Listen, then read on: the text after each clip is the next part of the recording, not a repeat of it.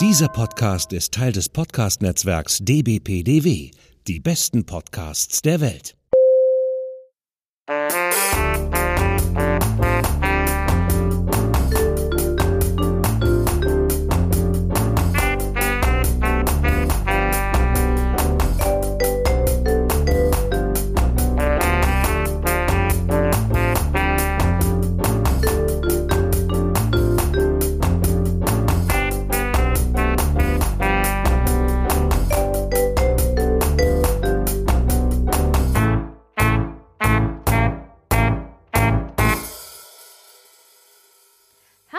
Willkommen zu unserer Spezialfolge zu den Oscars 2020.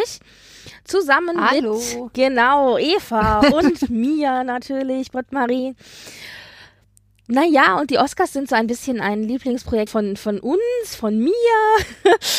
Wir haben letztes Jahr eine Oscar-Episode gemacht, die uns super viel Spaß gemacht hat. Und deswegen habe ich im Grunde darauf bestanden, dieses Jahr wieder eine Oscar-Episode zu machen. Und Eva, na gut.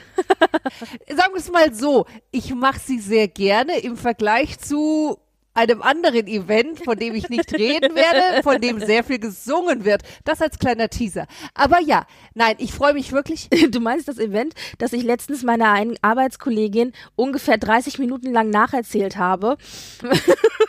die hat, Könnte sein. Die tat, mir, die tat mir so ein bisschen leid, aber ich fand, die, die Schweden hatten in ihrem Vorentscheid zum Eurovision Song Contest eine total süße Mellanakt-Szenen, also so eine, so eine Szene, so eine musikalische Nummer, die sie aufgeführt haben, während die Leute angerufen haben, um abzustimmen. Und, und die war so süß. Und dann habe ich also meiner armen Kollegin diese ganze musikalische Szene in, ich glaube, 15 Minuten lang ausführlichst nacherzählt. Und meine Kollegin so, mhm, uh -huh, mhm. Und ich habe mich dann ah, selber spannend. so ertippt, ich habe mich dann selbst so, so, äh, so äh, erwischt, so nach zehn Minuten. Okay, sie tut mir leid, aber egal, ich erzähle das jetzt zu Ende, ich ziehe das jetzt durch. also, ja, weißt du, so wie früher, wenn die Eltern dich irgendwo in eine Kirche und irgendeiner so Sehenswürdigkeit mitgeschleppt haben, so, ah ja, toll. Wir ziehen das jetzt durch, genau. genau, ja. Nee, ich habe vom ESC, aber, und dann können wir ja gleich zum Oscars kommen, nur mitgekriegt, dass die, ich glaube, die Israelis haben auch schon ihr, ihren Vorentscheid durch. Ja. Und es ist wohl eine äthiopische, stämmige Israeli. Und das ist da ja irgendwie noch ein ganz großes Ding in, ach, ach, schieß mich tot, keine Ahnung. Auf jeden Fall, das war das Einzige, was ich mitbekommen habe, dass die schon auch ihren, ihren Kandidaten haben und das wohl, also innenpolitisch irgendwie eine ganz große Nummer ist, also im, im, im, im guten Sinne irgendwie. Ja, also ja.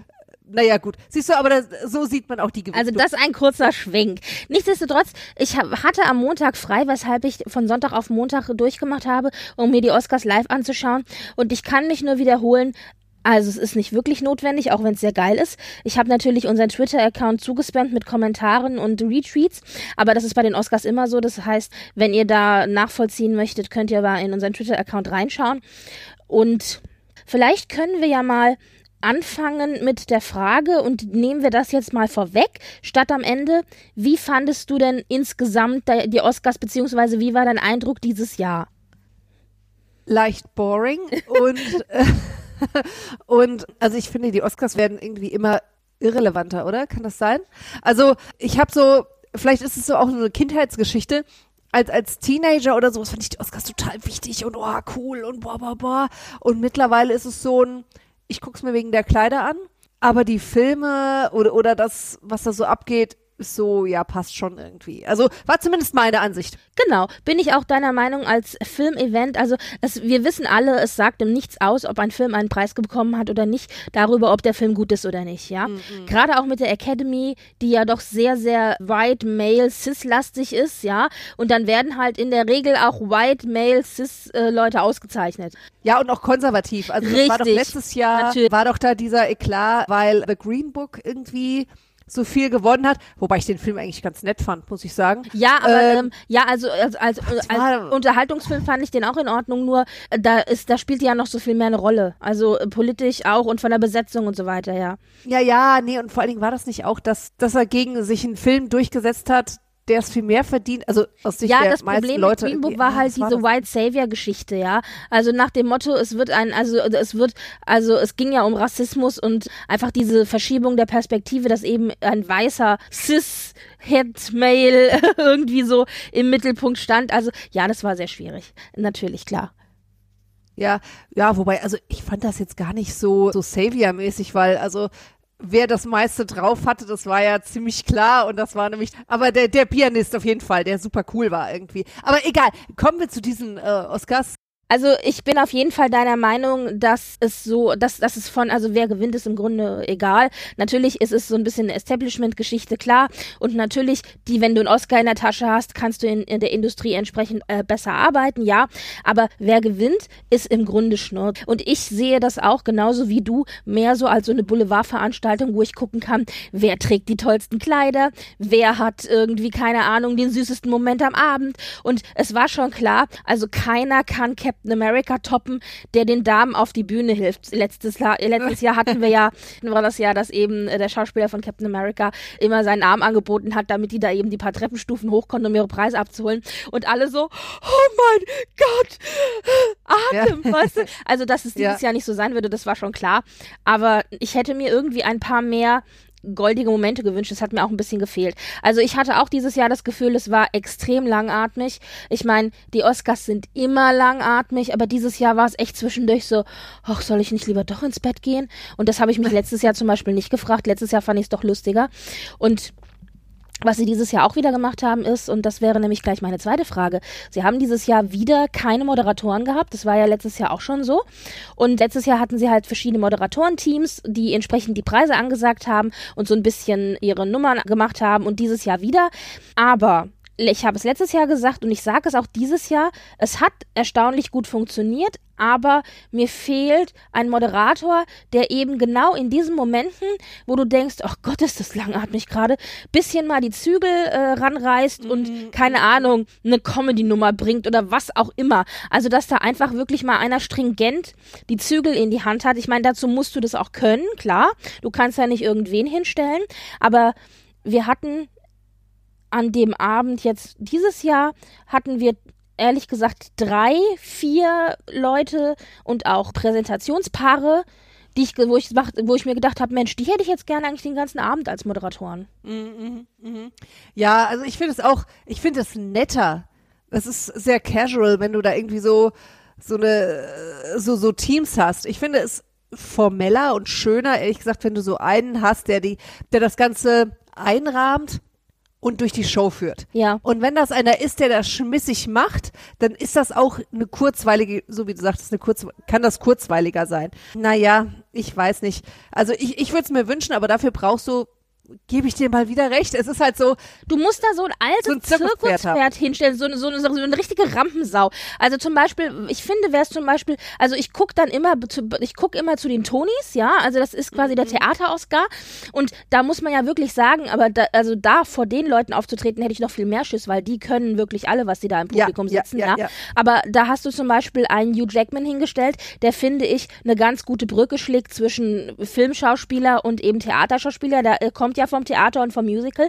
Der kann auch sein Handwerkszeug auf der Bühne, also live.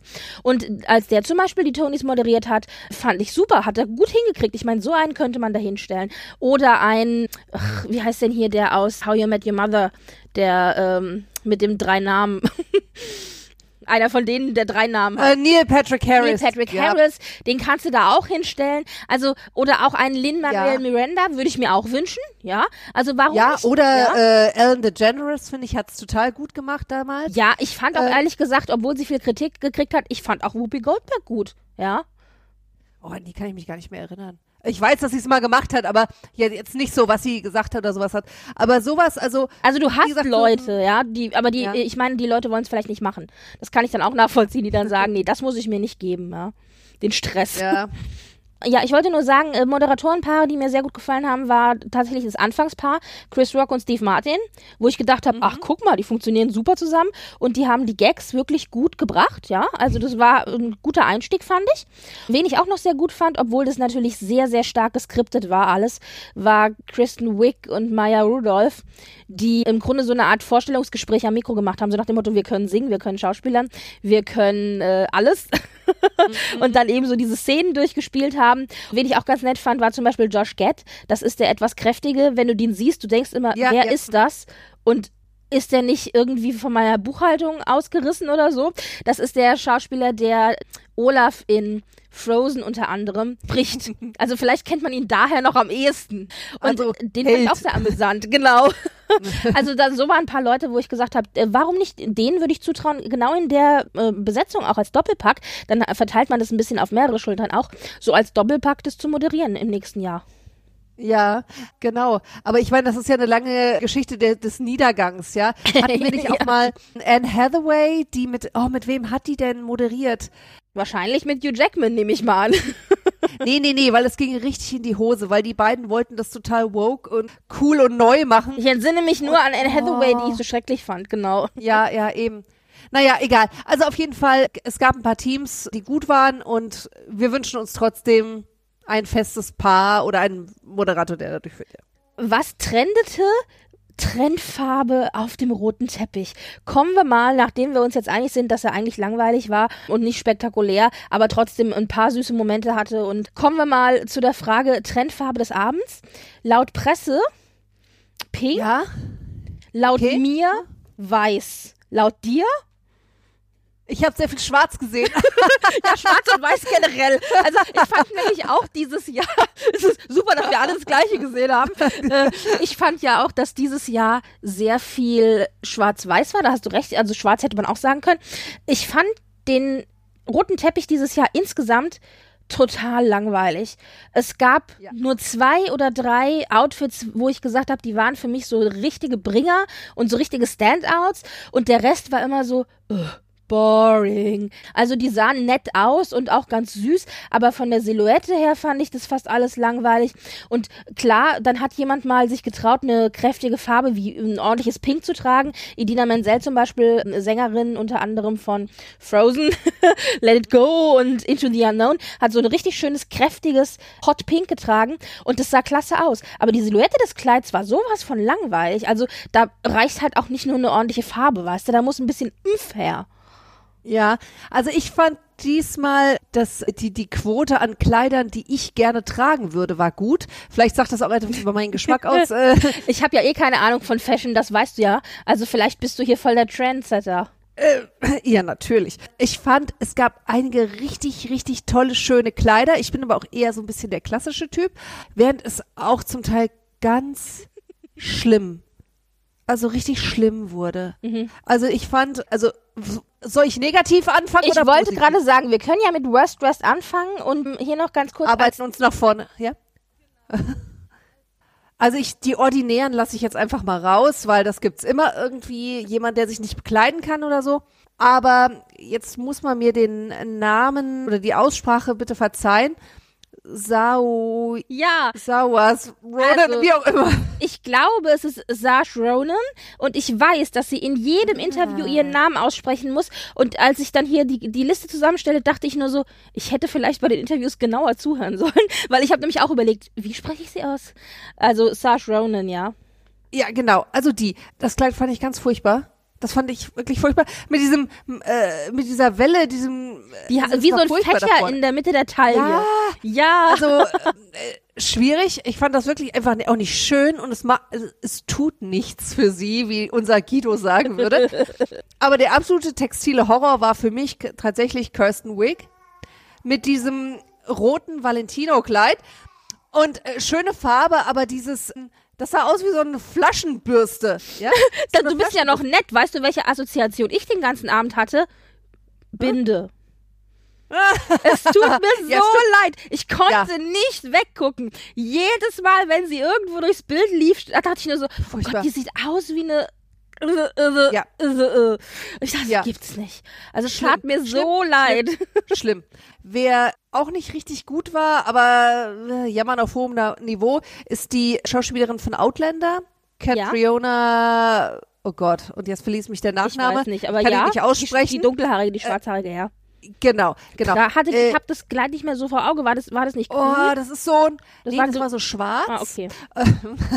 Und äh, dann hatte die aber wie so eine, also das Kleid an sich war schön, aber dann hatte die so eine roséfarbene, durchsichtige Chiffonbluse Ja, ich drüber. weiß, ich Das weiß, was wie so ein meinst. Oh. aufgeplatztes Bonbon. Nicht gut. Ja. Nicht gut. Oh Und, Gott, ich ähm, entsinne mich. Also, das ja. ist nämlich so, manchmal weiß ich nicht mehr, wer es getragen hat, aber an das Kleid erinnere ich mich. Ja, ja, ja. Und wer ein Horrorkleid hatte, aber eine, aber es einfach cool war, fand ich, war Julia Butters. Das ist Ja. das kleine Mädchen aus Once Upon a Time Die in Hollywood. Ja, ja. Ganz genau. Weil, ich meine, das Kleid ist furchtbar hässlich. Also es ist wirklich furchtbar Es hässlich. tat mir so leid, weil das ist Christian Siriano, den ich ja eigentlich so gerne mag und der auch ganz, ganz tolle Outfits zum Beispiel für die kräftigen Damen auf dem Teppich gemacht hat. Und einer der wenigen, der auch echt Mode für kräftige Damen macht. Und äh, eben zum Beispiel auch für die Kids oder so. Aber also das war auch fürchterlich. Aber es war zumindest Ja. age appropriate. Das wollte ich nämlich gerade sagen. Es ist genau das Kleid, was ich mir, glaube ich, wenn ich zehn Jahre Ja. alt gewesen wäre und in der Situation, dann hätte ich mir, glaube ich, sowas genommen. Oder vielleicht ist sie auch hin und hat gesagt, du Christian, das ist es. So soll es sein und bitte äh, drechsel mir das jetzt mal zusammen, ja? Ja, ich möchte Das eine ist, rosa ähm, Prinzessin sein mit ganz viel Tüll und Frill und ja genau. Also für kleine Mädchen um die zehn ist es ein Traum. Ja. Und von daher ist es zwischen Horror und gut. Und außerdem hat sie da auch noch Platz gehabt anscheinend für dieses Truthahn-Sandwich. und das ist einfach super. Also die kleine, das war einfach Ja, das war auch einer der besten Momente meines Abends, wo ich dachte, jeder, der eine Handtasche dabei hat, die groß genug ist, um ein Truthahn-Sandwich reinzupacken und im Interview sagt, ja, also das Essen bei so Preisveranstaltungen ist immer nicht so meins, wo ich immer so denke, das klingt schon so, als wäre sie auf 17.000 Preisveranstaltungen gewesen. Das ist immer nicht so meins, deswegen habe ich mir ein Truthahn-Sandwich mitgenommen. Ich dachte so, du bist meine Heldin heute Abend. Absolut. Nee, also das, das fand ich gut einfach. Und ich dachte, das ist eine schöne Brücke auch zu den schönen Kleidern. Aber was ist denn dein Horror gewesen? Also im Grunde kann ich mich da anschließen. Wen ich ehrlich gesagt ziemlich langweilig, aber auch nicht so besonders fand, war Laura Dern. Also die hätte ja Oh, damit mit- rechnen ja. können. Die hätte ja damit rechnen können. Ich meine, da wiederholt sich das, was wir schon gesagt haben, auch letztes Mal zu Olivia Colman. Man hätte ja damit rechnen können, dass man vielleicht gewinnt. Und dann hätte man sich ja vielleicht mal in ein Kleid schmeißen können, das nicht so ganz bla ist, denn es war einfach nur schwarz-weiß. Aber das, was ich so schlimm fand daran war, dass oben im Brustbereich, also direkt unter der Brust, sie so, so Lampenschirmhänger hatte. Also ganz fürchterlich. Ich dachte noch Das so, sieht aus. also das Ja. kann doch wohl nicht dein Ernst sein, ja. Ich fand, das sah ja so ein bisschen aus, wie, weißt du, in so einem Bordell im Westen, weißt du, wenn da die Ladies tanzen. Genau ja, diese ja, Tassels. also es war wirklich fürchterlich. Und zu Serge Ronan muss ich sagen, ich fand ja diesen Fächerdress bis zum Fächer großartig, also den ganzen oberen Teil. Aber Ja, dieser ja. lila Rock dazu, das ging gar nicht, ja. Also deswegen ist sie bei mir auch auf der meiner Worst Dressed Liste gelandet. Wer ebenfalls auf meiner Worst Dressed Liste gelandet ist, war Billie Eilish. Die ist zwar so Äh, an sich ja. ganz cool und ja, sie hat Dior getragen und aber also ich fand es einfach schrecklich aus, ja. Und ich bin immer so hin und her gerissen zwischen es ist richtig schlimm, aber die Tatsache, dass sie so eine Zero Fucks Given Mentalität hatte, ist wiederum cool. Also dann macht es sowas hässliches vielleicht auch noch einen Touch cool. Und wer aber auch ganz, ganz, ganz großartig war. Und dann muss ich jetzt mal einen Mann in die Runde schmeißen. Was bitteschön hatte, und jetzt ist wieder die Frage, wie spreche ich ihn richtig aus? Timothy Chalamet da bitte an. Ja, also für Ah. mich sah der eins zu eins aus wie ein Jockey.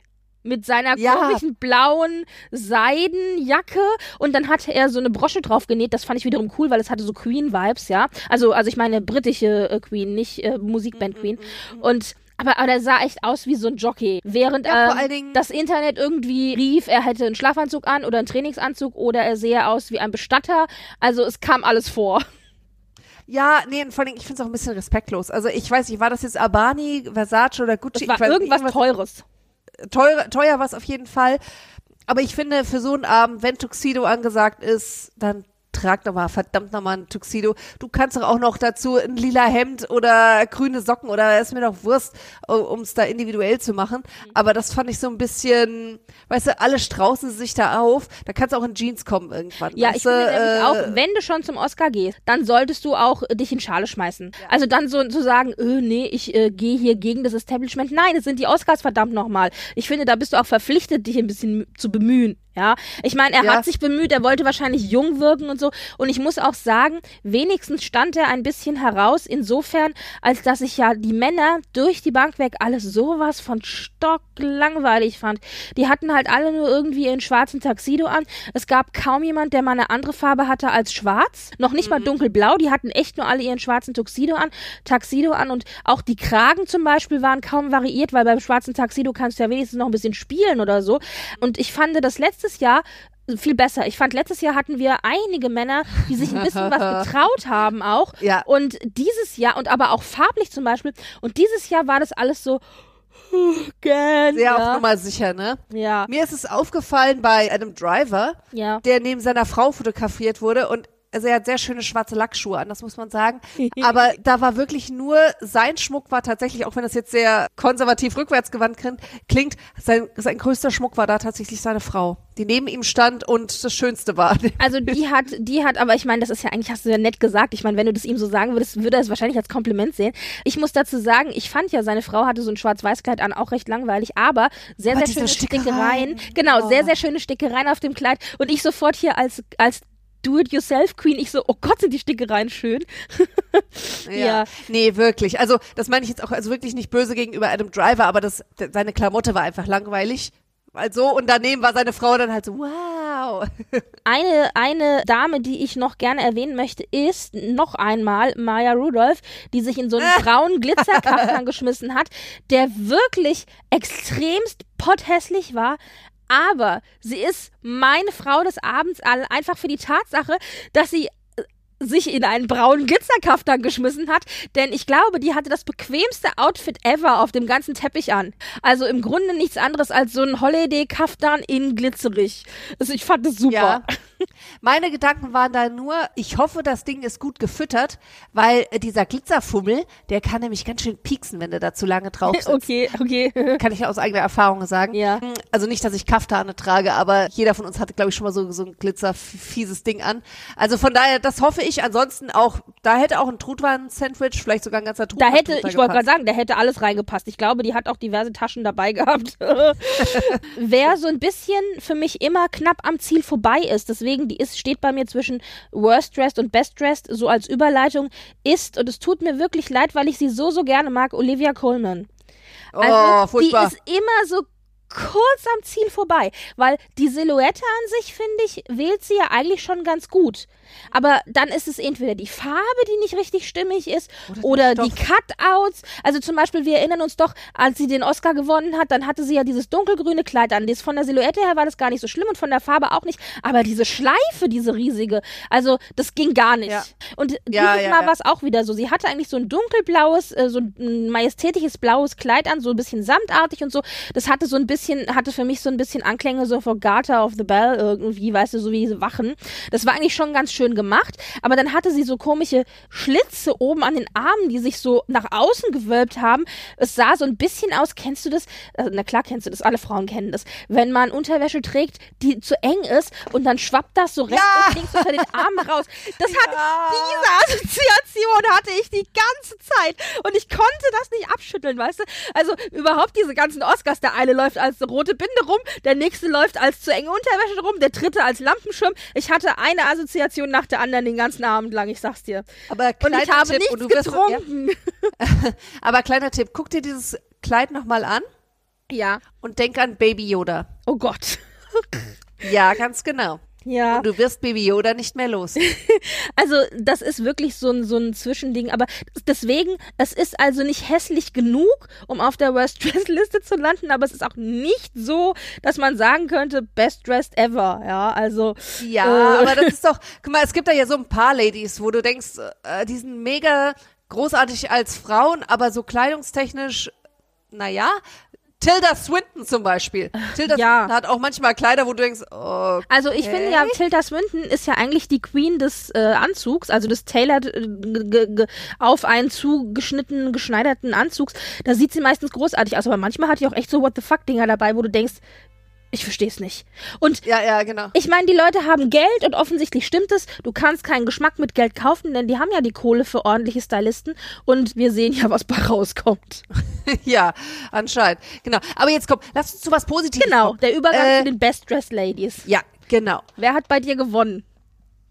Ich hatte zwei Gewinner. Und du wirst vielleicht sagen, sie sind langweilig, die Kleider, aber ich fand sie einfach wunderschön und es wäre ein Traum, wenn ich sie mal anziehen würde. Und zwar zum einen Gina Davis hatte ein wunderschönes schwarzes Megakleid an, so ein toller A-Linien-Rock, der ging so richtig prinzessenmäßig auseinander und da drüber so ein, und, und dann als Oberteil so ein sehr knapp geschnittenes, so zwei Stoffbahnen. Aber es sah mega aus. Also die Lady, die hat's echt, ach, das sah wunderschön aus.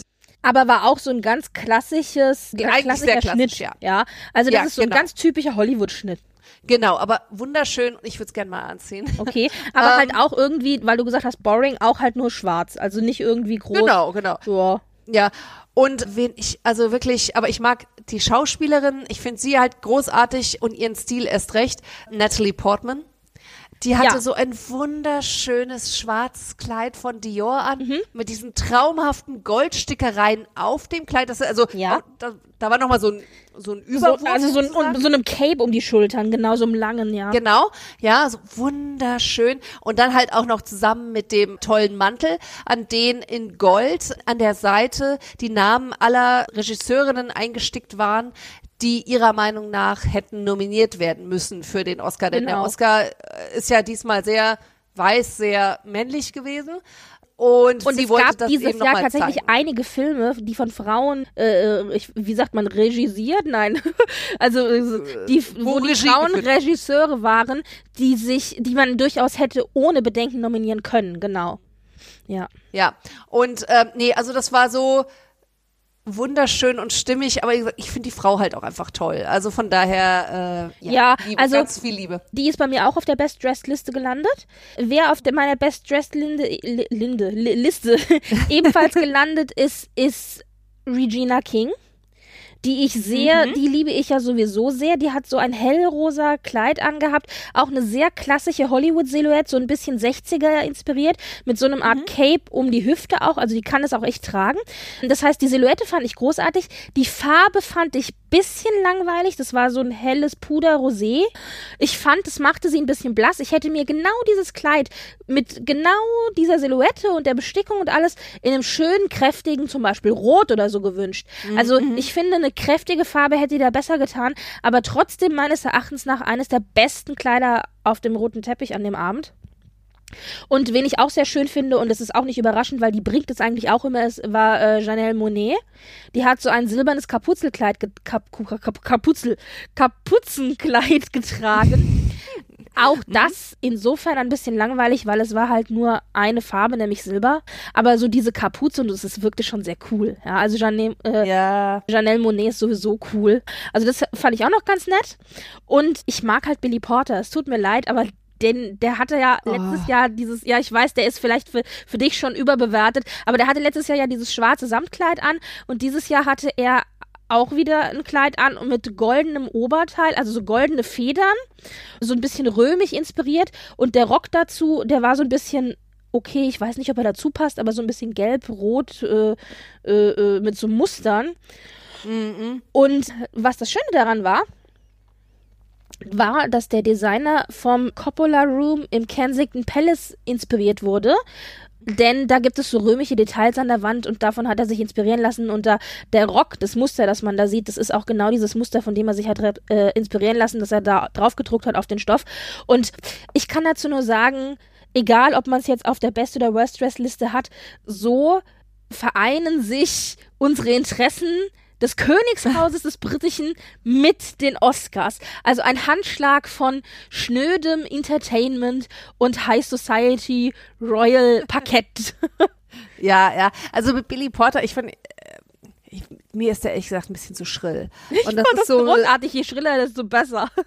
ja, nee, also ich fand ja zum Beispiel diesen Hut, den er da hatte. irgendwie, Super. Weißt du, der, ja, Bei den äh, ich glaub, bei den Awards Golden Globes. glaube ich, oder? Ach nee, bei den Golden. Globes. Genau, mit so einer Ja, Art. Silbervorhang, ganz breite Krempe Silbervorhang, den man so auf- und zuziehen konnte. Genau, aber ähm, ja, Ich mein persönliches Highlight war ja, als er auf den, oh Gott, jetzt habe ich gerade vergessen, wie es heißt. Äh, wo diese eine Nacht, äh, wo du ins Museum eingeladen wirst und diese Treppen da hochläufst. Ach, wie heißt es denn? Äh, die Met Gala. Die Met Gala, genau. Äh, siehst du, weißt du, was ich meine? Äh, als er auf der Met Gala erschien, auf so einem goldenen, ich sage immer Sargträger klingt so, so, das meine ich eigentlich nicht. Wie sagt man denn? Seichenträger, ja. Mhm. äh, so äh, auf einem goldenen ähm, äh, Tablet lag er dann äh, in so einem weißen Outfit mit so flügelartigem so Cape, richtig eine Sänfte und wurde da so reingetragen. Ich meine, das war mein persönliches Highlight, ja. ich liebe sowas. Das war schon sehr, sehr toll. Ja, aber weißt du, das sind so, für sowas ist es auch fein für eine Met Gala oder meinetwegen auch noch für die Golden Globes, weil die sowieso keine ernst nimmt, alle saufen, ja. Aber ähm, bei Oscar, da bin ich, wie gesagt, vielleicht bin ich da jetzt sehr konventionell und so, aber da, das ist ja schon so ein bisschen so die Königsklasse im Film. Ja, ich denke halt, je lauter, desto besser. Da bringt man ein bisschen Umfrei, ein bisschen Farbe, ein bisschen Muster und ich finde es halt auch gelungen. Aber gut, da kann man sich natürlich streiten, ist klar. Ja, also können wir kurz uns mal darüber unterhalten, was halten wir denn bitte von Renee Zellwegers Outfit? Langweilig. Total, oder? Sowas von also, stinke langweilig. Im Grunde war das nichts anderes als ein weißer Schlauchdress mit Glitzer drauf. Und das, was daran noch so schlimm ist, ich meine, gut, man kennt Renee Zellweger, die, sie trägt fast nie Schmuck. Und mhm. diesmal hat sie halt auch keinen getragen. Aber dieses Kleid war schon so langweilig und schlicht und unspektakulär. Und dann zusätzlich dazu noch gar keinen Schmuck zu tragen. Äh, also, Schrecklich. Mich hat das so ein bisschen, als sie dann ja auch den Oscar gewonnen hat, so ein bisschen erinnert an das Jahr Anno Donomice, wo Gwyneth Paltrow gewonnen hat. Ja, oh. Und die hatte doch ich hasse auch so Spaghetti-Träger so sowieso. Ich hasse die wie die Pest. Ich finde, es gibt nichts Schlimmeres als Spaghetti-Träger an Abendkleidern. Und dann hatte die noch so ein, so ein erdbeereisfarbenes Kleid an. Also es war total langweilig. Also wirklich schlimm. Und auch noch so ein Kettchen irgendwie. Also vielleicht ist es aber auch so ein Oscar-Ticket Weißt du, je, je äh, reduzierter. ich habe ja, als ich, also ich finde ja, man kann anhand der Mode lesen, wer damit rechnet, einen Oscar zu kriegen und wer damit nicht rechnet. Und optisch hätte ich gesagt, René Selweger rechnet mit keinem Oscar. Optisch mhm. hätte ich mhm. auch gesagt, Laura Dern rechnet auch nicht damit zu gewinnen. Also ich meine, normalerweise schmeißt man sich doch entsprechend in Charge, wenn man weiß, in Schale, wenn man weiß, dass man eventuell ja, ja. potenziell gewinnen wird. Ja, ich meine, das sieht man ja, letztes Jahr hat man es ja auch gesehen. Glenn Close, die Arme, hat sich ja in dieses goldene Statuettchen ah. verwandelt und hat ja dann keinen Oscar bekommen, was ich übrigens immer noch irgendwie nicht so toll finde, ja. Ja, ja, aber dann auch den hey Shame dafür bekommen. Das ist von wegen, naja, wenigstens sieht so aus wie ein Oscar. aber ganz ehrlich, mir ist jemand lieber, der sich, äh, genau, mir ist jemand lieber, der sich also in Schale schmeißt, egal ob es dann äh, mhm. schief geht oder nicht, als dann so einer wie so, keine Ahnung, René Selweger. Ich meine, die wird dann jetzt gelobt wahrscheinlich für spartanischen, minimalistischen, ja, total Fashion, reduziert bla. und so, ne? Ja, ja, bla bla bla. Naja, also ich glaube, dann sind wir uns ja relativ einig, was so das Best und das Worst Dressed angeht. Absolut, absolut. Wie fandest du denn so die Speeches? Weil das ist ja auch mal noch so ein großes Thema. Ich halte es ja da wirklich mit Ricky Gervais, der gesagt hat, nehmt eure Preise, dankt Mutti, Gott und dem Studio und dann verschwindet von der Bühne, was sicherlich auch die Show etwas entschlanken würde. Aber sagen wir es mal so, nicht alle halten es wie Ricky und deswegen, was sagst du? Ich sage, es gab für mich eigentlich nur zwei Reden oder zweieinhalb, die mir ein bisschen in Erinnerung geblieben sind und der Rest mhm. war einfach nur bla bla bla. Das ging wirklich in ein Ohr rein und im anderen raus. Das war alles so ein Ge Gesabber und Gesalze von wegen, ich danke Gott, ich danke meiner Mutter, ich danke meinem Vater, bla bla, ich danke tausend anderen Leuten, tschüss, ja. Also das war so ein bisschen, so, es war so nichtssagend, so bla halt wirklich. Ich fand Laura, Laura Derns äh, Rede okay. Die hat mich jetzt zwar nicht besonders vom Hocker gerissen, aber äh, der habe ich abgenommen, dass die echt, als sie ihren Eltern gedankt hat, auch wirklich ihren Eltern gedankt hat, ja, weil sie das, weil es ihr Bedürfnis war. Ich fand es ein bisschen heuchlerisch, dass Brad Pitt am Ende noch seinen Kindern gedankt hat. Also das war so ein bisschen so, oh, und ich habe übrigens noch vergessen, ich dachte noch die ganze Zeit, okay, er wird bestimmt nicht Angel Angelina Jolie nennen, aber wird er die Kinder nennen? Fragezeichen. Und es war dann noch so als, als Nachgedanke so hinten dran geklemmt, so, oh, und ich muss übrigens auch noch meinen Kindern danken. Und dann dachte ich mir auch noch so, ja, und die Hälfte deiner Kinder haben wahrscheinlich gerade mit dir massive Probleme, weil du dich scheiden lässt von, der, äh, von äh, ihrer Mutter und du sowieso nur unter Jugendamt ne? beaufsichtigte ja. Besuche machen kannst. Und das macht man ja nicht einfach so als Jugendamt. Also da gibt es ja auch Gründe für. Aber gut, da war dann der Böse, das, das Böse, mein böses Ich hat in mir drinnen nur gelästert. Mhm. Wen ich noch ja, wobei ich meine, kann ja. in der Situation ja auch nicht anders. Weißt du, hätte er ihn nicht gedankt, dann ja, äh, wäre ähm, wie er macht, Arsch er gewesen. macht es falsch. Ja, ja, das ist schon richtig. Ja, wen ich ganz nett fand, waren die Dokumentarfilmer von Wor warte mal, wie hieß es? Ich habe es mal aufgeschrieben. Worker Factory, Factory Worker, wahrscheinlich Factory Worker. Also die Dokument American Factory hieß es die, die haben das kommunistische Manifest zitiert, was ich sehr geil fand.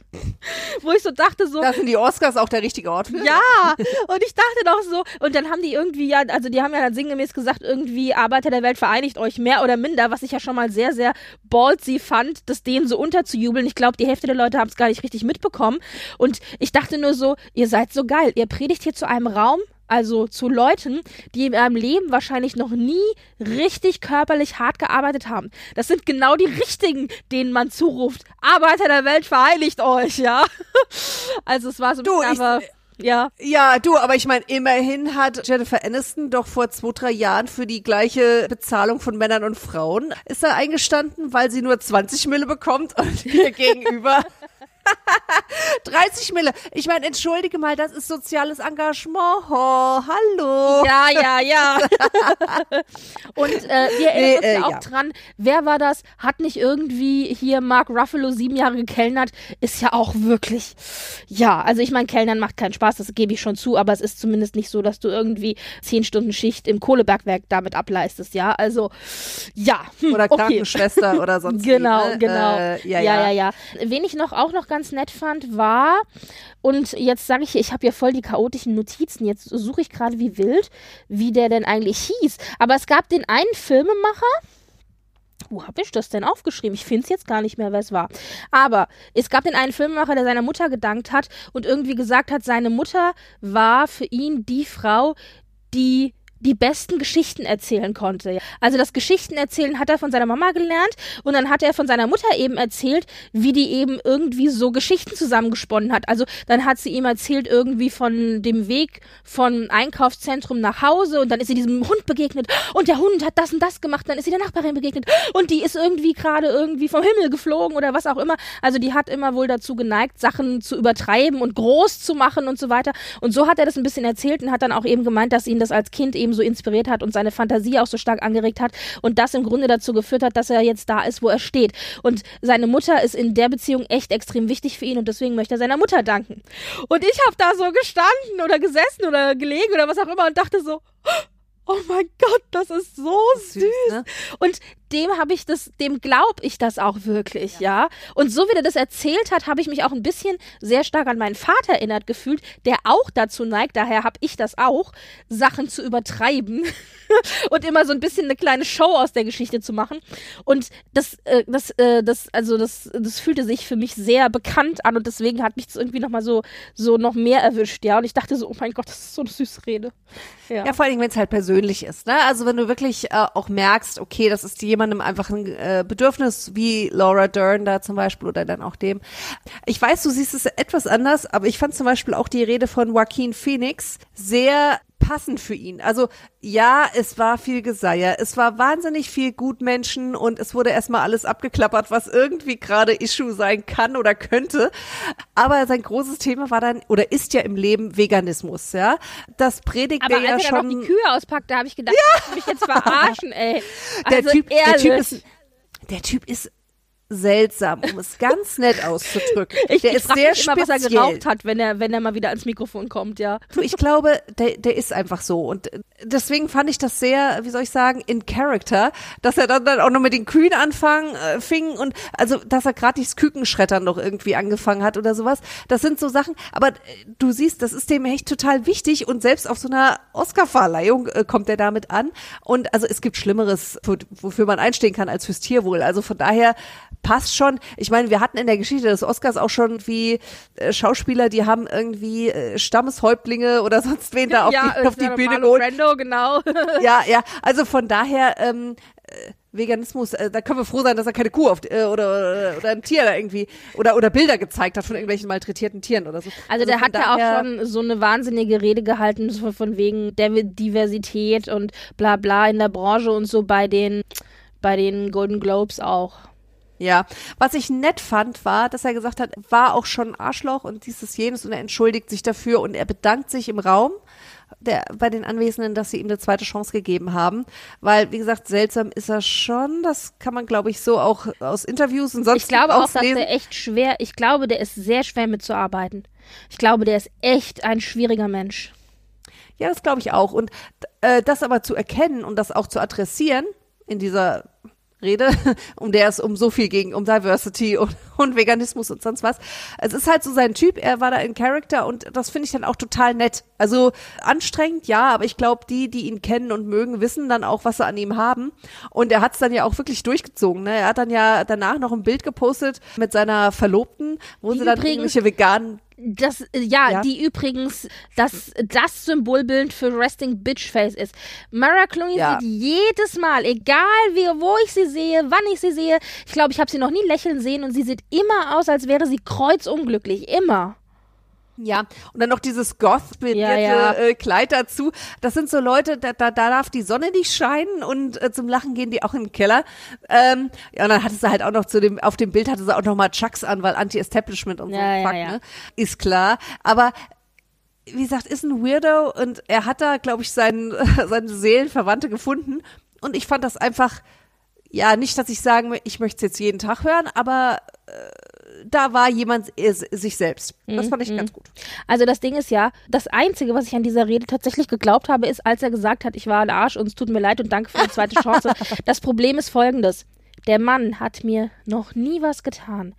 Aber der hat so bei mir verschissen, das ist unglaublich. Ich kann den auf den Tod nicht ausstehen.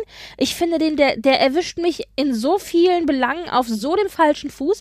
Und der, also wie gesagt, der hat mir nie was getan. Es gibt manchmal so Leute, die du einfach auf den Tod nicht ausstehen kannst. Der ist Und- doch schweinesexy. Oh, ich finde den so schlimm. Ich kann den einfach, wenn ich den schon sehe, kriege ich die Krise. Und dann fing er da an mit dieser Rede, wo ich ihm auch absolut bis auf diese eine Sache, nämlich sorry und danke für die zweite Chance, absolut gar nichts abgenommen habe und dachte, jetzt sei er hier noch ein bisschen politisch korrekt rum, ja, äh, hau nochmal in alle Chargen, die du irgendwie bedienen musst, damit du auch jeden mitnehmen kannst, ein bisschen Rassismus, ein bisschen das, ein bisschen Veganismus, bla bla bla, ja. Und ich meine, ich mag ihm da Unrecht tun, das ist, äh, und wenn er das auch schon länger macht, ja, absolut, aber das ging mir sowas von auf den Keks. Und dann habe ich da so nach der Hälfte der Rede, die auch ewig ging und nicht aufhörte, und Ja. dann kam noch die Kuh und ich dachte, jetzt erzählst du mir hier noch was vom Pferd noch, ja? Also, oder wirklich wörtlich von der Kuh. Und dann dachte ich, wenn er jetzt auch noch anfängt zu heulen, ich schwör dir, dann, dann kotze ich hier gleich neben mein Bett, ey. Es Nein, tut mir leid, wenn ich das so komplizierter Charakter, der hat keine Ja, und dann, Tränen. ja doch, dann, fang, dann, dann packte er nämlich noch äh, seinen, seinen verstorbenen Bruder, Bruder, oh ja, natürlich. und meinte,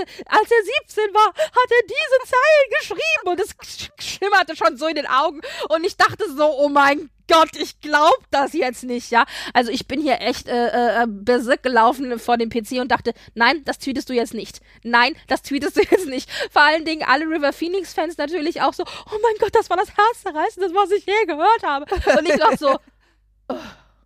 Also ja, Nein, ich das glaube, tut Britt mir Marie, so da tut sie leid. ein bisschen unle Ja, äh, ich glaube Unrecht. auch. Ich gebe zu, ich tue ihm da wahrscheinlich echt Unrecht, aber auf jeden Fall, ich habe da echt die Krise gekriegt. Also, ja. Der ist ein alter Hippie, der Typ Ja. irgendwie. Ich habe mal ein Interview gelesen, der hat sich früher Leaf genannt, also Blatt und so ein Kram. Weißt du, das ist halt einfach, Ja, weißt du, ja. it's so LA, weißt du. Ich glaube, das sind so Sachen, die kannst du echt in LA bringen oder an der, an der, an der Westküste und da ist es dann auch voll okay. Aber es ist so, ja. naja, legen wir mal den Mann ad acta. Er hat ja seinen Oscar gekriegt und Gutes. So. Und äh, mir übrigens habe ich jetzt in meinen verwirrenden Aufzeichnungen gefunden, der Typ, der von seiner Mama erzählt hat, war äh, der Gewinner von Best Live-Action Short Film The Neighbor's Window. um das nachzutragen. Und was ich auch noch ganz süß fand, war Taiki Waititi hat gewonnen für Best Adapted Screenplay für Jojo Rabbit. Und der hat gesagt, weil er selber halt eben auch indigene Wurzeln hat, I, de I dedicate this to all the indigenous kids in the world who want to do art and dance and write stories. We are the original storytellers and we can make it here as well. Ja, also mhm. das ist natürlich jetzt, da kann man auch wieder sagen, ach, hat er auch schon wieder hier einen Haken für die Indigenous People, ja. Aber dem glaube ich das, weil der halt selbst auch indigene Wurzeln hat und aus diesem Background kommt. Und ja, ich glaube, ja. das ist so einer, die Rede hatten wir ja schon in vielen Varianten, der sich dann da hinstellt und sagt, Mensch, ich hätte als Kind nie geträumt, dass ich aus den Verhältnissen, aus denen ich stamme und mit dem Background, den ich habe und eben, ich habe auf dem Bildschirm keine indigenen People gesehen, außer in Western, wenn die Indianer abgeknallt wurden. Also, und ich hätte nie gedacht, dass ich mal diese Chance kriege und dass ich dafür auch jetzt hier quasi den Preis einzahle. Und deswegen, Leute da draußen, die ja auch indigene Wurzeln habt und denkt, ihr findet nicht statt in dieser Industrie, ihr findet statt. Und äh, dem glaube ich das und das fand ich deswegen auch noch ganz nett. Und ein bisschen in dieselbe Kerbe, ich meine, wir müssen über den Elefanten im Raum reden. Parasite. also in die gleiche Kerbe schlägt dann natürlich auch ein Bong Joon-ho, den ich jetzt wahrscheinlich total falsch ausgesprochen hatte. Also der, der Regisseur von eben Parasite, dem koreanischen Film, der ja auch Koreaner ist und der den ganzen Abend bis auf ein, zwei kleine Sätze immer äh, koreanisch gesprochen hat und sich das halt übersetzen lassen von seiner Übersetzerin. Und der, äh, Parasite bzw. Bong Joon-ho war eben der Gewinner des Abends. Also die haben ganz, ganz äh, ungewöhnlich nicht nur bester ausländischer Film gewonnen, sondern auch bester Film generell. Und es war das allererste Mal, dass die Academy tatsächlich einen ausländischen Film als insgesamt besten Film ausgezeichnet hat. Und es hat mich auch gewundert, weil normalerweise ist es so, die Academy vergibt gerne mal Trostpreis-Oscars, äh, wenn sie einen bestimmten Preis nicht vergeben kann. Und die Tatsache, dass der beste Film eigentlich noch nie ein ausländischer Film war, führt dazu, dass du dann oft den Oscar für den besten ausländischen Film kriegst. Mhm. Und wenn du den kriegst, dann kriegst du aber den besten Film nicht, weil das wird nur ein amerikanischer Film. Und dass aber dieses Jahr eben beides bekommen hat, besten ausländischen Film und besten Film, außerdem auch noch bester Regisseur und bestes Original-Screenplay, ist halt schon echt also eine riesige Überraschung, ein riesen Highlight, muss man sagen. Und was ich da sehr süß fand, war, dass eben äh, der Regisseur also erstmal gesagt hat, dass er großer Martin Scorsese-Fan ist in seiner Rede. Ja. Und wie schön ist das? Also stell dir mal vor, wie krass das sein muss, wenn du jahrelang Filme machst und dann kriegst du so einen Preis vor deinem Kindheitshelden. Ja? ja. Also ich meine, das muss natürlich echt großartig sein, das glaube ich dem auch. Und was er zum Beispiel bei den Globes gesagt hat in seiner Rede, und was in den Reden, die er dann jetzt hier halten musste, auch öfter mal durchgekommen ist, war eben die Tatsache, dass er gesagt hat, Film ist eine Sprache, die überall funktioniert. Das ist, und es ist scheißegal, ob es Englisch ist, ob es Koreanisch ist, ob es Französisch ist oder Spanisch oder was auch immer. Es funktioniert für alle und es ist für alle gleich. Und dieses ständige Grenzen ziehen und irgendwie, das ist Koreanisch, das ist Englisch und das funktioniert hier und das funktioniert nicht, das findet er absoluten Quatsch und das, da möchte er aktiv dagegen arbeiten. Und dieses Allumfassende des Mediums Films, das finde ich auch eine schöne Message eigentlich. Mhm. Und sehr, sehr süß dann hinterher, die gehen ja immer mit ihren Oscars zu so, einem, zu so einer Theke und dann können die sich da ihren Namen direkt eingravieren lassen. Und da kam der da hin und stellte erstmal alle Oscars da so hin. Und dann guckte er so den, den äh, Graveur an und meinte, es tut mir echt leid, dass ich Ihnen so viel Arbeit mache. Und der Graveur so, oh. kein Problem, weißt du, und fing so an, weil dann musste er ja nicht nur ein oder zwei, sondern eben gleich mal vier oder fünf Stück gravieren. Also das war sehr, sehr süß. Und nebendran war dann Renee Zellweger, die sich gerade irgendwie die Kante mit Weißwein gegeben hat und sich dann noch so mit ihm unterhielt. Das war sehr lustig. Also äh, das war schon sehr, sehr süß, ja. und? Ja, ach ja. Weil ich gerade am Monologisieren bin, lass mich das noch zu Ende bringen. Was auch sehr schön war, seine Übersetzerin. Es war ein junges Mädchen, die heißt äh, Sharon, wie wir wissen, mittlerweile, weil die ist oft genug genannt worden. Die hat es auch sehr gut gemacht mit der Übersetzung. Und was da aber sehr süß war, erstens hat die sich immer so wahnsinnig für ihn gefreut. Also bei ihm hatte man immer das Gefühl, er ist so ein bisschen überwältigt. Er hat auch übrigens im Vorhinein so ein bisschen Zero Fucks Given mäßig gesagt, ja, die Oscars sind halt lokale Veranstaltung, ja, so, also so ein bisschen so Shading-mäßig. Aber Er hat dann, was er gemacht hat, mehrfach auf dem Teppich bei den Interviews und eben auch jetzt im, nach den Oscars, auch im Presseraum, er hat dann immer wieder gesagt, ja, und das ist meine Übersetzerin Sharon. Sie schreibt gerade an einem eigenen Drehbuch und möchte ihren eigenen Film machen und hat sie immer wirklich auch so vorgestellt und hat sie wirklich gepusht, ja. Und so blöd das klingt, aber in Hollywood, das so mannsdominiert ist tatsächlich, mhm. und er ist ja auch eine Ausnahme insofern, weil er ja noch auch kein weißer Mann ist, ja, also mhm. ist auch, mhm. aber es ist zumindest ein Mann, was immer noch eine größere Gruppe ist als, als die Gruppe Frauen, ja da brauchst du tatsächlich so einen Champion, der dich dann championt, ja. Also du brauchst jemanden, der dir da so ein bisschen den Weg bereitet. Und er hat echt dann die Chance genutzt, mit dem Glück, das er jetzt selber hat, durch diese vielen Preise, die er überall bekommen hat, zu sagen, okay, und hier ist ein junger Filmemacher und das ist nicht nur meine Übersetzerin, sondern das ist auch jemand, äh, auf, deren, auf deren Projekte ich mich wirklich freue und die ihr im Auge behalten soll. Mhm. Und das fand ich irgendwie echt nett. Ja. Nee, also kann ich nur, ja, ja, ja. Hattest du noch ein, zwei, drei, vier Highlights oder fällt äh, dir noch was äh, ein? Nee, nee, eigentlich nicht. Also für mich war, wie gesagt, die Kleider waren's. Und, äh, Diane Keaton und Keanu Reeves fand ich noch ganz nett. Die haben eine kleine Anmoderation gehabt, äh, wo Diane Keaton aussah, als möchte sie Teak-Shopping in den Hamptons machen und ich dachte, ich liebe dich dafür. Ich, weil die, der ist alles scheißegal. ähm, wo ich ein bisschen schreiend vor dem Bildschirm saß, war, als auf dem roten Teppich Steven Gätchen, der mal wieder wie immer die deutsche Übertragung gemacht hat für ProSieben, als Steven Gätchen also äh, erzählte so von wegen irgendein Bla, wirklich nichts also wirklich total trivial. Und hinter ihm stand bestimmt drei Minuten lang oder so, also ewig lange, Lin Manuel Miranda. Steven Gätchen hätte sich nur umdrehen müssen, ihm das Mikro vor die Nase halten und ich bin mir sicher, Lin-Manuel Miranda hätte ihm mit Sicherheit ein Interview gegeben. Der stand da super lange und hat sich mit irgendwie einem anderen Typen unterhalten. Und ich dachte noch so, Steven, Steven, halt die Klappe. Ich will überhaupt nicht wissen, was du mir da gerade erzählst. Dreh dich um. Hinter dir steht Lin-Manuel Miranda. Ich meine, den kennt wahrscheinlich in Deutschland kaum einer. Ganz bekannter Musical-Star und auch Schauspieler hat in The Heights, in The Heights geschrieben, hat Hamilton geschrieben, das ganze Musical, das so bekannt war, hat auch in diversen Filmen mitgespielt und Serien und so weiter. Ganz toller Songschreiber und ich liebe den sehr. Und Steven geht jetzt bla bla bla bla und ich so, hinter dir steht seit drei Minuten Lin-Manuel, dreh dich um. Und natürlich macht er es nicht und Lin-Manuel ging dann weiter und ich dachte so, du willst mich doch jetzt echt verarschen, oder? Du erzählst mir seit zehn Minuten, du kriegst keine Stars vors Mikrofon, dann steht einer hinter dir und du drehst dich noch nicht mal um. Ja, also da habe ich echt die Krise gekriegt. Naja, und ansonsten fand ich noch sehr süß die zwei Kids aus Jojo Rabbit so äh, zwei mhm. Jungs, die mhm. äh, auch ganz entzückend waren auf dem roten Teppich. Ich meine, die Kinder waren eher alle entzückend, aber die waren alle süß. Was auch ganz süß war, wie immer, das ist, haben wir ja jedes Jahr, es waren auch wieder diverse Mütter mit dabei, also als Begleitung oft von ihren Söhnen. Keanu Reeves hat seine Mama mal wieder mitgenommen.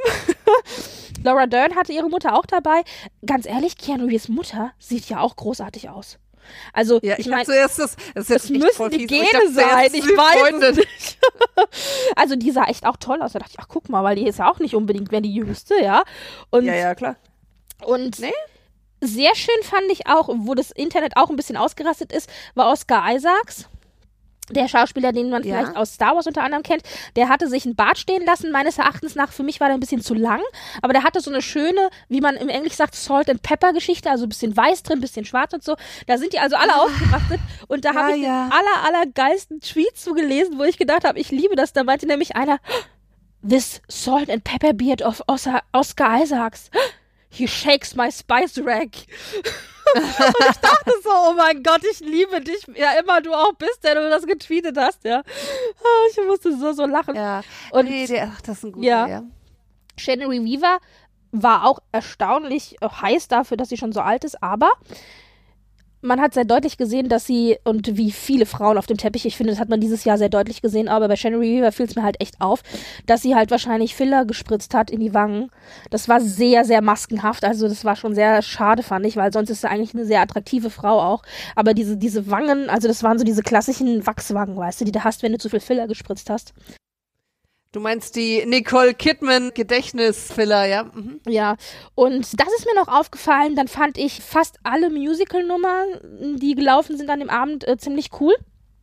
Ich mochte die Eröffnungsnummer, die, ich bin ja so ein Disney-Fan auch, die ähm, Into the Unknown-Variante mit Indina Menzel, die hatte auf der Bühne dann noch ganz viele andere Sängerinnen aus anderen Ländern, die dann mit ihr zusammen eben dieses Into the Unknown in verschiedenen Sprachen gesungen haben, wo ich dachte, Das ist so geil. Es ist genauso wie diese Disney-Videos, die ich mir auf YouTube immer angucke, wenn ein Lied in verschiedenen Sprachen gesungen wird, Mhm, nur in live. Und aber man muss Ja. dazu auch sagen, es sah ein bisschen so aus, weil die Dina Menzel hatte dann so ein weißes Kleid an und die ganzen ausländischen Sängerinnen hinter ihr hatten halt so beigefarbene, weißartige Kleider an. Die sah ehrlich gesagt aus wie die schrecklichste Braut mit 17.000 Brautjungfern hinter ihr.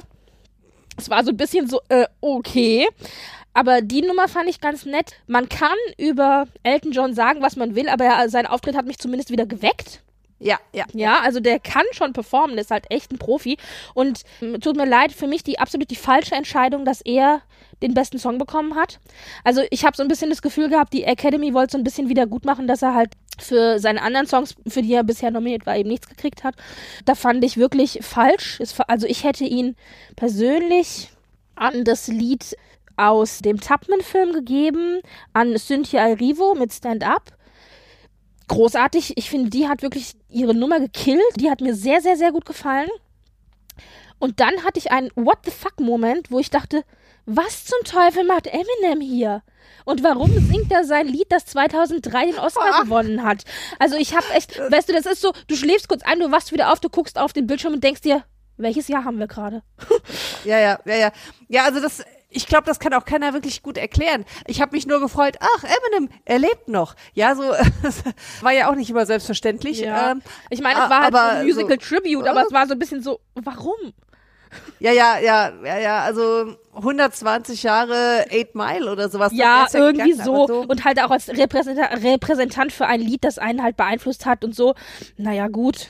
Sandra Oh fand ich noch sehr süß. Das ist auch eine Schauspielerin. Die hat sich immer so süß gefreut, wenn Parasite gewonnen hat. Und da Parasite ja so oft gewonnen hat an den Abend, hat man sie ganz oft gesehen, wie sie wirklich ganz echt sich gefreut hat und geklatscht hat und gejubelt hat. Ich dachte, glaube, die hat auch so koreanische Wurzeln. Ne? hat sie, ja, ja, hat sie auf jeden Fall, ja, äh, definitiv. Aber die war so süß, weil der habe ich das auch echt abgenommen, ja. ja. was hatten wir noch? Wir hatten natürlich, das habe ich vergessen zu erwähnen, apropos Obamas, ja. Ich meine, wir wissen ja, dass sie für Netflix Produkte und Producermäßig unterwegs sind und Dinge entwickeln. Und American Factory, die ja beste Dokumentarfilm gewonnen hat, da haben die Obamas ihre Finger im Spiel. Im Grunde haben die den Film produziert für Netflix. Bam, eat Genau. this. President Sag nur Orange. McMarkle, here you come, ja, also apropos Produktion für Netflix, also da dachte ich mir auch so, ach guck mal, wo die nicht alle ihre Finger im Spiel haben, ja, Ja. also Ja, ja. Marriage Story, Laura Dern, sage ich nur. Also ich habe nicht die ganzen Oscars geguckt, aber was ich getan habe, ist auf Instagram folge ich einem sehr schönen Lester-Portal namens äh, Diet Prada, die das äh, ziemlich fies auch auseinandergenommen haben. Also von wegen Mara Rudolph und sie hat einen Kaftan, aka Zelt an. Das war da noch eins der freundlichsten Dinge. Das kann ich nur empfehlen, nochmal so im Nachgang sich anzuschauen, weil da gab es auch zum Teil sehr fundiert, muss ich sagen, ganz coole äh, Shades auch für Lea Seydoux. Das ist die, äh, die man jetzt letztens gesehen hat äh, in James Bond als Girlfriend oder in Blau ist eine warme Farbe. Da hat sie auch mitgespielt. Die war auch bei den Oscars und hat so ein ja, sehr langweiliges Kleid angehabt. Das aussah tatsächlich wie eine Tischdecke. Aber das sind alles so Dinge, die kann man auf Diet Prada sehr schön äh, sich nochmal anschauen. Ich habe noch Nur genau drei Dinge, die ich erwähnen will und dann äh, werden wir euch, glaube ich, entlassen. Das erste ist, dass ich sehr enttäuscht war von der In Memoriam Sektion, die wir hatten. Äh, Billie Eilish hat ja Yesterday gesungen von den Beatles, was ich grundsätzlich einen gut gewählten Song finde für eine, äh, einen Part, in dem man natürlich den ganzen verstorbenen Mitgliedern der, der Branche be- bedenkt. Das Ding war, selbst mir ist es aufgefallen, dass mindestens mal drei Leute weggelassen worden, die eigentlich wichtig gewesen wären. Also es sind erstaunlich viele Leute, auch bekannte Schauspieler zum Teil, wirklich weggelassen worden, einfach im Memorium, wo ich mich immer frage, wer entscheidet denn bitte schön, wer da eigentlich reinkommt? Ich dachte, es kommen die Leute rein, die sowieso automatisch irgendwie in der Actors Guild oder so drinne sind. Ja, man ruft dann also quasi die Liste der Verstorbenen ab. Aber das kann es nicht sein, weil es haben Leute gefehlt, die ganz äh, offensichtlich in der Actors Guild drin waren, ja, wo ich dachte, was denn das? Und dann fand ich ja, dass Billie Eilish einfach scheiße gesungen hat. Und das hat mir so ein bisschen, es tut mir echt leid, aber das hat mir so ein bisschen das ganze In-Memoriam-Feeling irgendwie verdorben. Also, ja, ich fand, war, war ich sehr enttäuscht. Normalerweise Vielleicht haben die die Beiträge nicht gezahlt oder so. ja, ich weiß auch nicht. Normalerweise kann ich mich da immer sehr gut reinfühlen und auch ein Tränchen verdrücken. Und diesmal war das nur so, ach, ich, hoffe, ich würde mir wünschen, du würdest die Klappe halten. Also es tat mir auch echt so ein bisschen leid. Was ich auch sehr, sehr schön fand, war, dass wir JLo hatten. Und zwar JLo, die zu den Academies nicht eingeladen war, weil sie für ihre Rolle in Hustlers nicht nominiert war, hat zeitgleich mit den Oscars einen Tweet rausgehauen über ihre Super Bowl Halftime Performance, die sie ja zusammen mit Shakira hatte, die übrigens ganz großartig war, fand ich. Und äh, ich meine, da hat sie echt den Leuten mal gezeigt, äh, hier, ich bin immer noch die Queen, ja, und fuck die Academy, wenn ihr mich nicht nominiert, ich habe hier andere Millionen von Zuschauern, die mir irgendwie huldigen. Und ich muss dazu auch sagen, normalerweise finde ich ja, dass JLo in der Regel eine super schlechte Schauspielerin ist und die du eigentlich stecken kannst. Aber in Hustlers, den habe ich gesehen, war sie großartig unglaublich gut. Ich war so überrascht. Ich habe da echt in meinem Kinositz gesessen. Ich dachte, mhm. das darf doch nicht wahr sein. Die Frau kann Schauspielern. Und sie hätte für diese Rolle meines Erachtens nach auf jeden Fall eine Nominierung verdient gehabt. Und dass sie sie so völlig übergangen haben, das sagt auch sehr viel schon aus darüber, wie man eben so Singer, Sänger sieht, die dann mal so tun, als würden sie Schauspielern können. Aber in dem Fall muss ich sagen, wirklich gut. Überraschend gut. Und mhm. dieser Tweet, glaube ich, war echt so ein Fuck you an die Academy, was ich sehr, sehr schön finde. So ein, sowas amüsiert mich immer sehr. das war das Zweite. Und dann, äh, glaube ich, können wir uns einig sein, oder werden wir uns einig sein, wer mir tatsächlich absolut gefehlt hat bei diesen Oscars, war Jason Momoa. Wo verdammt noch war Jason Momoa? Oh mein Styling-Guru, ja. Ich meine, der, der, schmeißt sich ja immer in die geilsten Outfits. Ein bisschen Farbe, ein bisschen Samt, ein bisschen Muscle-Shirt. Ich meine, wir hatten ja diesen tollen Muscle-Shirt-Moment bei den Golden Globes, über den wir ja gesprochen haben. Und also der, der, der traut sich mal was. Ich meine, der hat auch ein Tuxedo an, aber dann ist der eben pink oder Samtgrün oder was auch immer, ja. Also der hat mir wirklich richtig gefehlt. Der war wohl daheim auf der Couch, ja. Der hat auch irgendwie getwittert, also der war nicht da. Und da habe ich echt, den habe ich echt vermisst. Ich dachte, wo ist denn Jason Momoa? Ich wusste auch nicht, dass er nicht kommt. Das war so, ich habe so den roten Teppich gesehen und dachte, wo ist er denn? Er kommt jetzt nicht, das kann doch gar nicht sein. Der war daheim und dann auf der Couch. Ob er die Oscars gesehen hat, I don't know. Ja, also der hat mir wirklich sehr gefehlt. Ja. ja. Und das war so das. Also das waren so ein bisschen so die Highlights und die Lowlights und Sachen, die mir so aufgegangen sind und aufgefallen sind. Letztes Jahr war auf jeden Fall ein lustigere Oscars. Nächstes Jahr, ich weiß es nicht, ich werde wahrscheinlich trotzdem weiter gucken, weil du eben dann doch den ein oder anderen ganz süßen Moment immer mal drinne hast. Und ja, naja, also war schon nett, ja. ja Ob ich nochmal ja, wirklich live gucken werde, weiß ich nicht. Ich habe nur festgestellt bei diesen Oscars. Ich werde alt. Ich hänge seit diesem verdammten Montag, heute haben wir Mittwoch, ich hänge wie ein Schluck Wasser in der Kurve. Mein ganzer Schlafrhythmus ist total zerschossen. Ich meine, Mütter dieser Welt werden mich jetzt auslachen, die dann irgendwie mehrfach ihre Kinder äh, stillen oder wo die Kinder nachts aufwachen oder sonst irgendwas. Aber ich als Nichtmutter, die nicht nachts aufstehen muss normalerweise, hänge hier echt wie so ein Schluck Wasser in der Kurve und denke mir, ich bin so müde. Und wenn ich dann schlafen könnte, nämlich abends, bin ich plötzlich hellwach und komme nicht zur Ruhe. Und das hängt mir das seit Montag nach. Ja, aber das hängt mir seit Montag nach. Das ging früher schneller. Früher war da nach 24 Stunden irgendwie gut und jetzt haben wir schon Mittwoch und es ist immer noch nicht weg. Also ja, sollte mir ein bisschen zu denken geben. Es ist wie mit dem reifen Wein, weißt du? Wir, wir, wir reifen halt einfach und da äh, kommt dann Ja.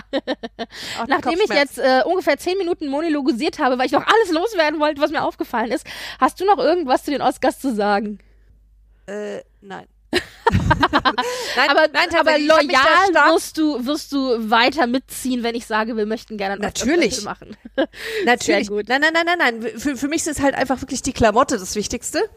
Und da ich, äh, das muss ich gestehen, leider keinen einzigen Film geguckt habe, da ich zwei kleinste Kinder zu Hause habe und das Kino gerade unmöglich ist, freue ich mich tierisch, wenn die Filme dann mal auf Netflix kommen und ich dann auch tatsächlich mit ein oder zwei Jahren Verspätung mir die Filme anschauen kann. Da freue ich mich dann drauf. Und jetzt sind übrigens aktuell auch schon einige der Dokumentationen zu sehen, also nicht nur American Factory, also zum Beispiel auf Netflix. Und weil du es gerade sagst, das, das, fand ich nämlich einen sehr schönen Service, denn dadurch, dass Parasite ja eigentlich ein koreanischer Film ist von einem koreanischen Regisseur und einer koreanischen Crew etc., hat jetzt ich weiß gar nicht wer, ich glaube die koreanische Film Academy oder wer auch immer da dahinter steckt, einen YouTube-Account offiziell eingestellt, wo du eine ganze Reihe von äh, koreanischen Filmen dir angucken kannst auf YouTube, also richtig die Original-Langspielfilme mit englischen Untertiteln. Und da sind auch wirkliche Klassiker des koreanischen Kinos dabei. Also wenn ihr sagt, ihr habt Bock, euch da mal ein bisschen mehr reinzuarbeiten und zu gucken, sehr, also dann äh, wird sich das lohnen. Da könnt ihr das alles umsonst sehen. Dann müsst ihr euch nicht die DVDs kaufen oder so. Also das lohnt sich. Hand aufs Herz. Ja, ich gucke auch koreanische Filme. Ja, also nicht, nicht alle, aber schon immer wieder mal. Also koreanisches Kino ist mir jetzt nicht unbekannt, aber ich gucke natürlich auch seit einigen Jahren, da sind wir wieder zurück zu Soap Operas, ich seit einigen Jahren sehr, sehr gerne koreanische Liebesserien klassische K-Dramas, die ich sehr, sehr liebe und also ich kenne mich da aus, sag ich nur. Das ist wahrscheinlich dann weniger das äh, intellektuelle Genre, das die Leute da auf dem YouTube-Kanal zeigen. Aber auch das würde sich lohnen. ja, wir packen euch den Link zu den Filmen mit in die Shownotes. Also da könnt ihr ja mal reinklicken und wenn ihr nicht wisst, was ihr gucken wollt, euch da vielleicht mal umschauen. Ja, das war's. Das ne? war's. Das war unser Oscar-Special mit Best Dressed, Worst Dressed und allen Dingen, die uns aufgefallen sind. Ich hoffe, ihr hattet Spaß dran. Und dann, genau, haue ich das jetzt so schnell wie möglich raus. Wir wissen ja, ich liebe Schneiden so sehr. Mal gucken. heute ist, äh, ich kann nur wiederholen, heute ist Mittwoch. Ich hoffe, es ist spätestens am Montag nächste Woche draußen. Vielleicht schaffe ich es ja auch früher. Und ansonsten erwartet euch dann als nächstes wieder eine reguläre Folge vom Frankfurter Kranz. Ja, mal schauen. Genau. Äh, es hat sich ja schon ein bisschen was getan, also freut euch drauf. Ich glaube, also ich, ich zähle jetzt schon Scheidungen. Gott einiges. Ja. Ich sage auch nur, wenn wir hier beim Name-Dropping sind, nicht nur Scheidungen, ich sage auch nur Lichtensteinliches, nee, Lichtenstein nicht, Entschuldigung, äh, doch. Buch. Na, hier das, Fürsten, das, das, Fürstentum von Luxemburg. Luxemburg. Ja, Luxemburg, ja. Auch Riesenskandal. Also ähm, gerade in Königsbereichen haben wir einiges gerade auf dem Tapet, das wir da besprechen können. Und hier haben wir heute Abend ja unser Soll an Nicht-Königs-News erfüllt. Genau, genau. Das muss als Cliffhanger reichen. Scheidungen, Skandale, also wieder genau unsere Themen. Genau. also, also dann macht's gut. Macht's gut. Ciao.